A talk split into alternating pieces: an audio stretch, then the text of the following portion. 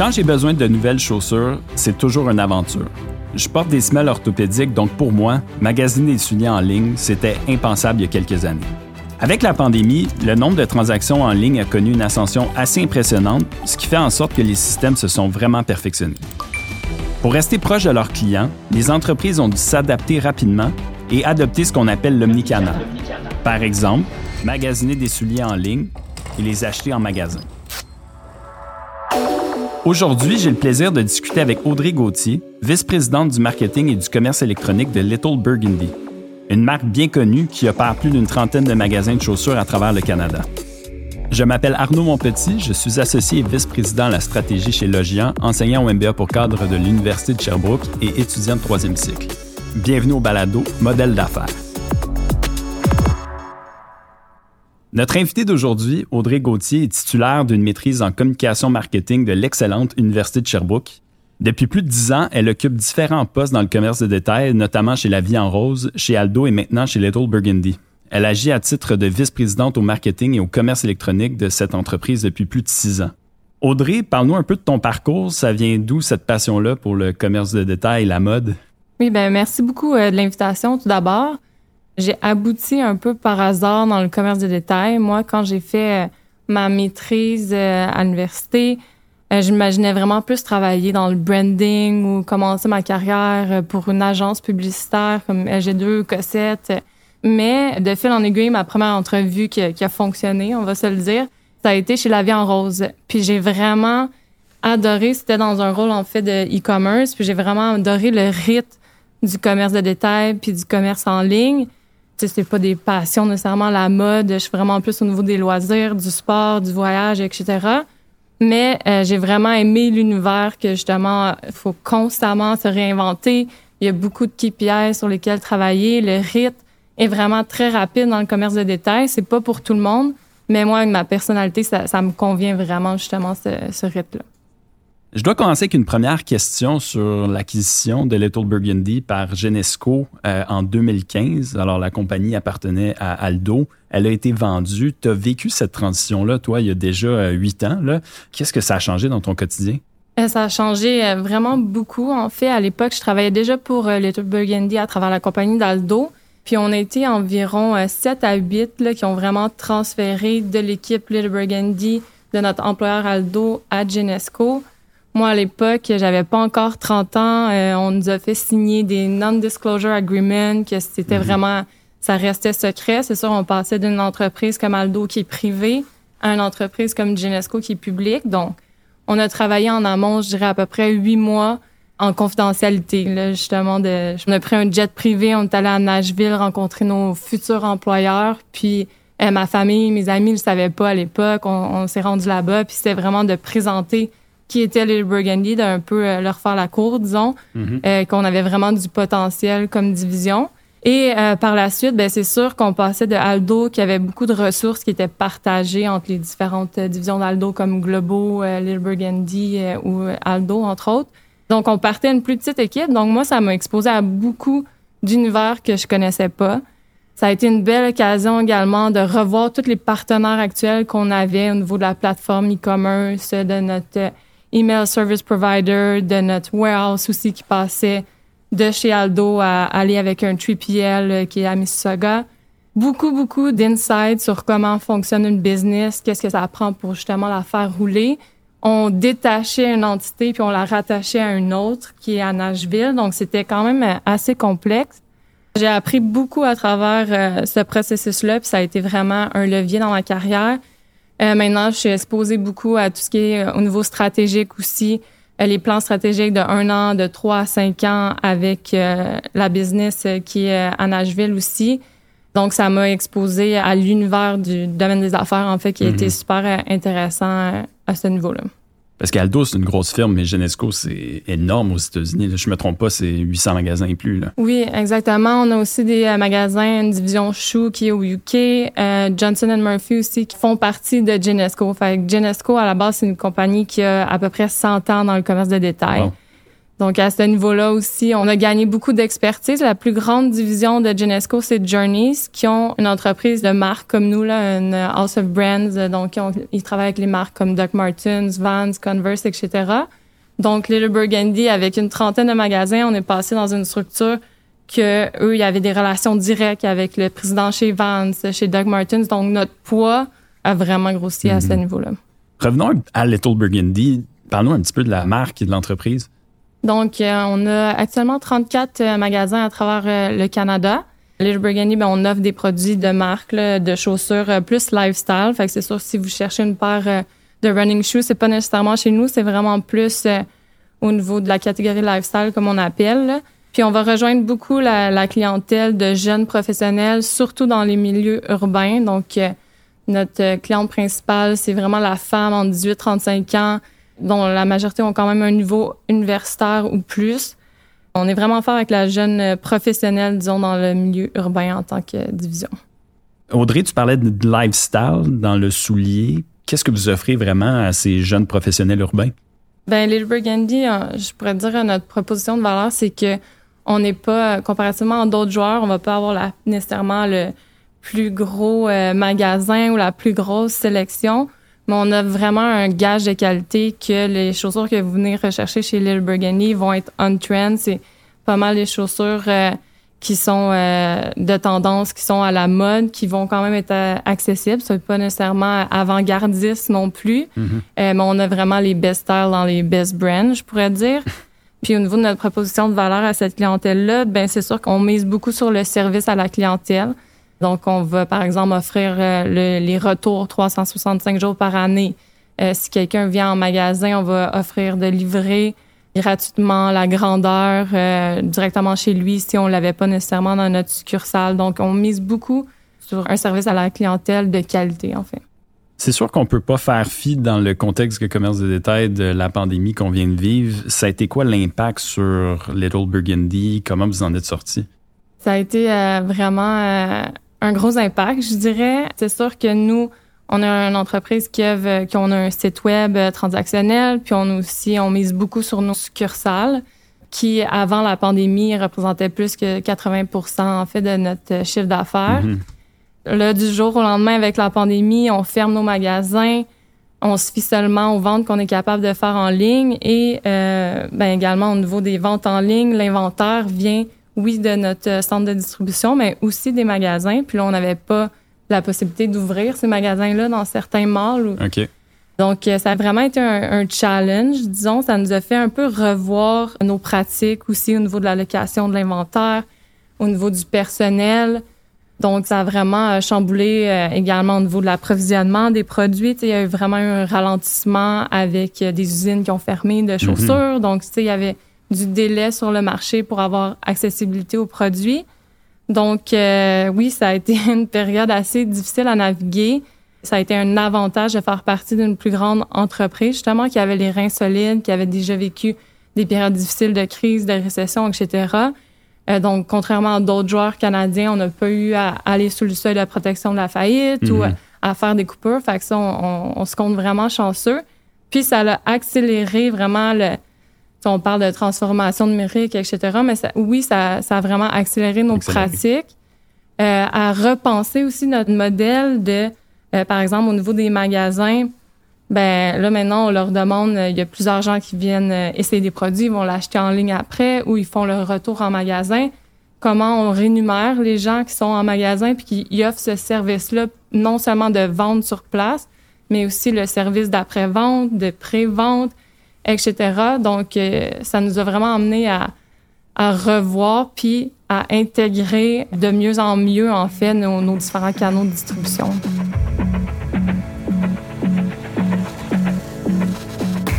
Quelque chose que tu as dit, euh, ça m'interpelle. On n'avait pas accès à tout notre inventaire pendant la pandémie. Il y a des magasins qui étaient moins accessibles. Est-ce que la mode a pris une pause pendant ce temps-là, dans la mesure où, en mode, on veut pas des inventaires dormants? Là?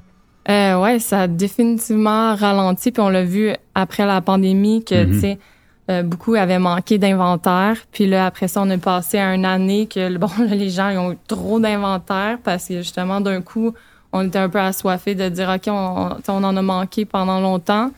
Donc, euh, oui, le, climat a, définitivement changé. Changé. Alors, tu, disais qu'on avait 80% à peu près des transactions qui se faisaient en magasin avant la pandémie. Euh, donc, j'imagine un 20% qui était dans les autres canaux, dont le commerce électronique. Maintenant qu'on sort de la pandémie, que c'est un peu derrière le miroir, est-ce que tu sens que ça a eu un changement profond sur le marché puis ces ratios-là ont changé?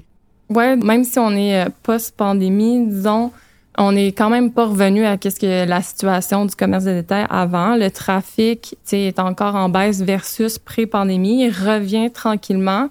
C'est sûr que les parts de marché que le e-com a pris durant les années de pandémie, ils continuent quand même à augmenter à notre niveau. En tout cas, on n'est pas retourné au pourcentage qu'on était avant la pandémie. Et dans la planification qu'on fait justement de 5 ans, c'est un pourcentage qu'on continue à augmenter à chaque année. On continue beaucoup à investir aussi au niveau du e-commerce. On euh, on va pas se cacher que quand même avoir des magasins payés ce rent-là, c'est le, mm-hmm. salaire euh, minimum a continué à augmenter, les expectations aussi de la main-d'œuvre ont continué à augmenter. Donc, c'est sûr que côté PNL, ça a aussi venu chambouler un peu nos priorités.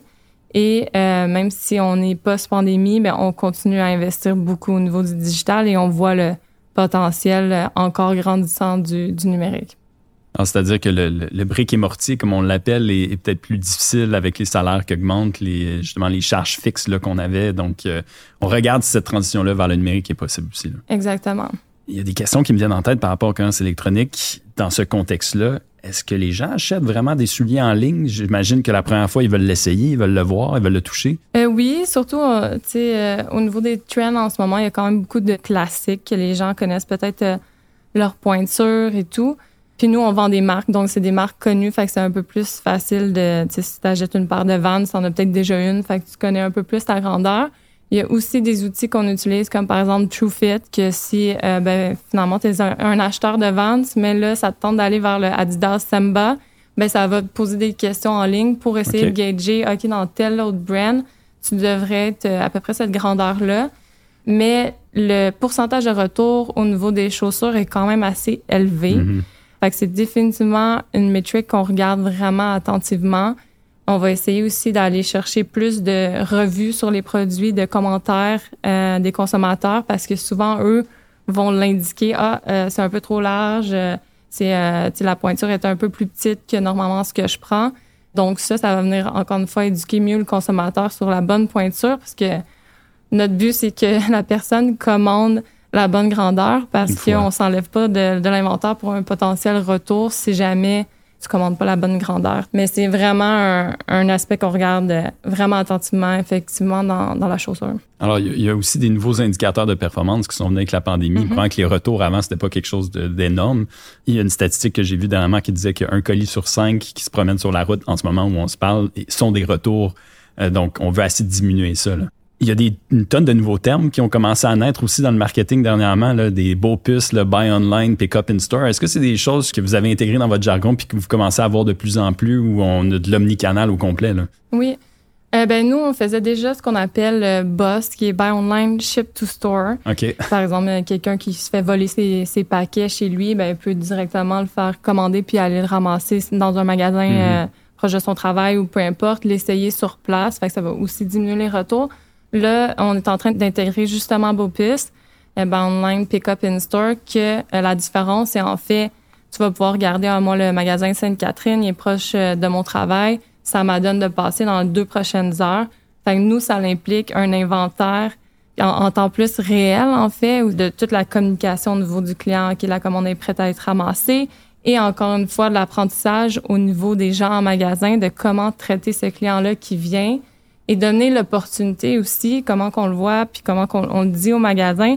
C'est entre autres, ben, on amène du trafic dans le magasin. Là, après ça, c'est à toi à essayer de peut-être euh, vendre des produits nettoyants qui sont plus difficiles à vendre en mhm. ligne ou qu'on n'a pas la possibilité de toutes euh, les vendre en ligne, en fait, ou ben, d'augmenter le panier d'achat avec un deuxième item, avec une part de bas, etc. Euh, mais c'est une mentalité aussi au niveau du des employés en magasin qui doit changer, puis une éducation qu'il faut faire à l'interne en intégrant ces nouvelles fonctionnalités-là, je dirais. Est-ce qu'à travers tout ça, la fidélité de vos clients s'est un peu effritée ou elle s'est renforcée? Je dirais, euh, puis durant la pandémie, on a vu que euh, les marchés où on était fort, il était encore plus. C'est comme si cette notoriété-là de gens qui nous connaissaient, ben quand là, tous les magasins ferment, ils vont penser à, magasiner chez Little Brainy en premier. Ceci dit, ça a emmené aussi beaucoup plus de joueurs, de compétiteurs. Euh, il y a des, euh, comme par exemple GD Sport dans notre univers de la chaussure qui vient d'intégrer le marché au Canada.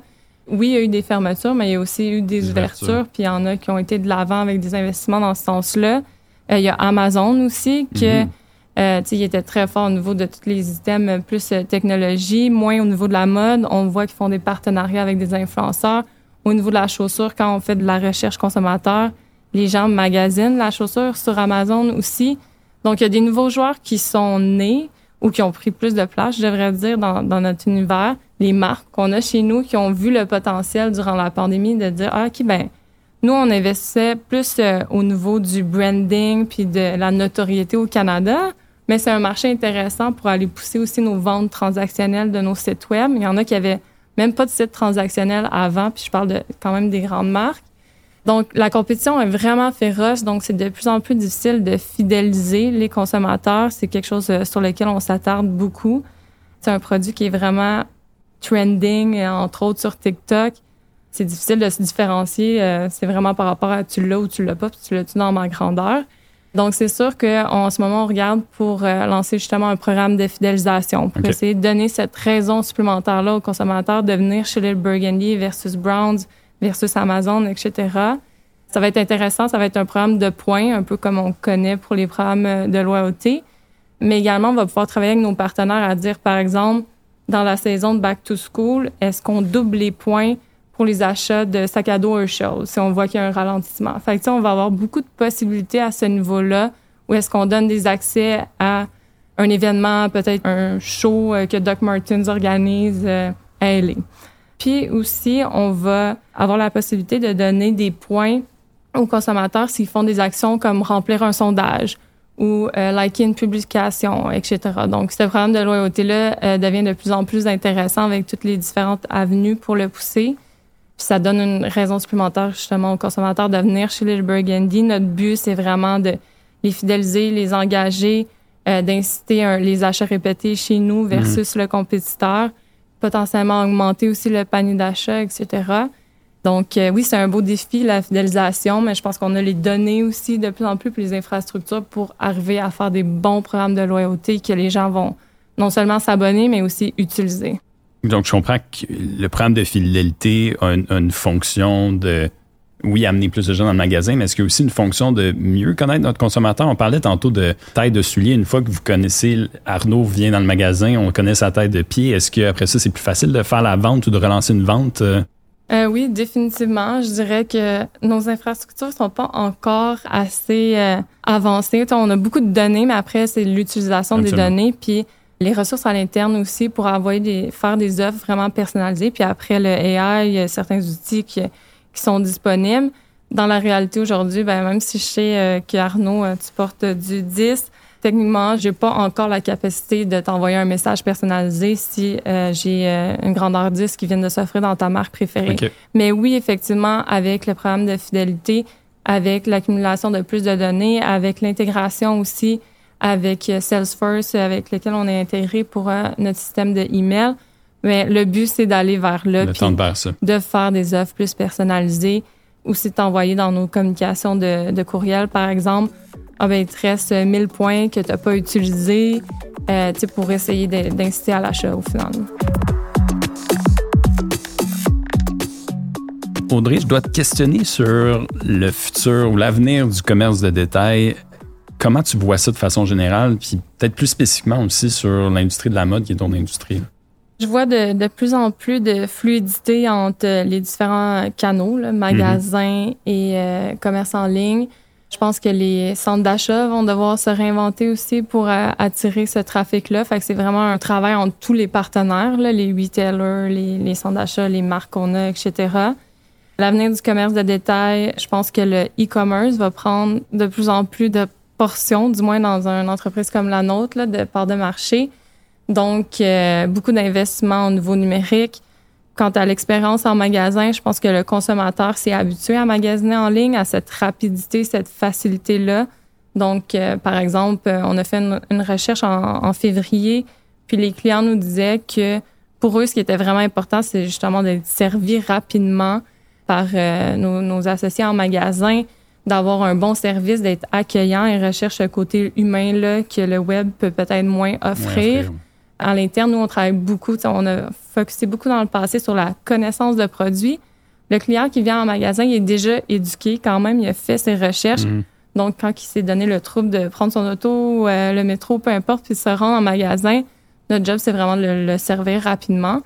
Puis, par exemple, on va travailler sur des nouvelles technologies comme euh, mobile POS ou des aspects comme ça qui vont pouvoir nous aider à améliorer ce service-là pour les gens qui euh, continuent à aller en magasin mais euh, définitivement qu'il faut se réinventer. Le commerce électronique prend de plus en plus d'importance, mais on croit encore, surtout pour une entreprise euh, Genesco qui a 100 ans dans le commerce de détail, en euh, la présence physique puis nos magasins, mais faut vraiment se réinventer puis améliorer le service à la clientèle qui a été un peu écorché, je pourrais dire, avec le manque de, de main-d'œuvre après la pandémie. Mm-hmm.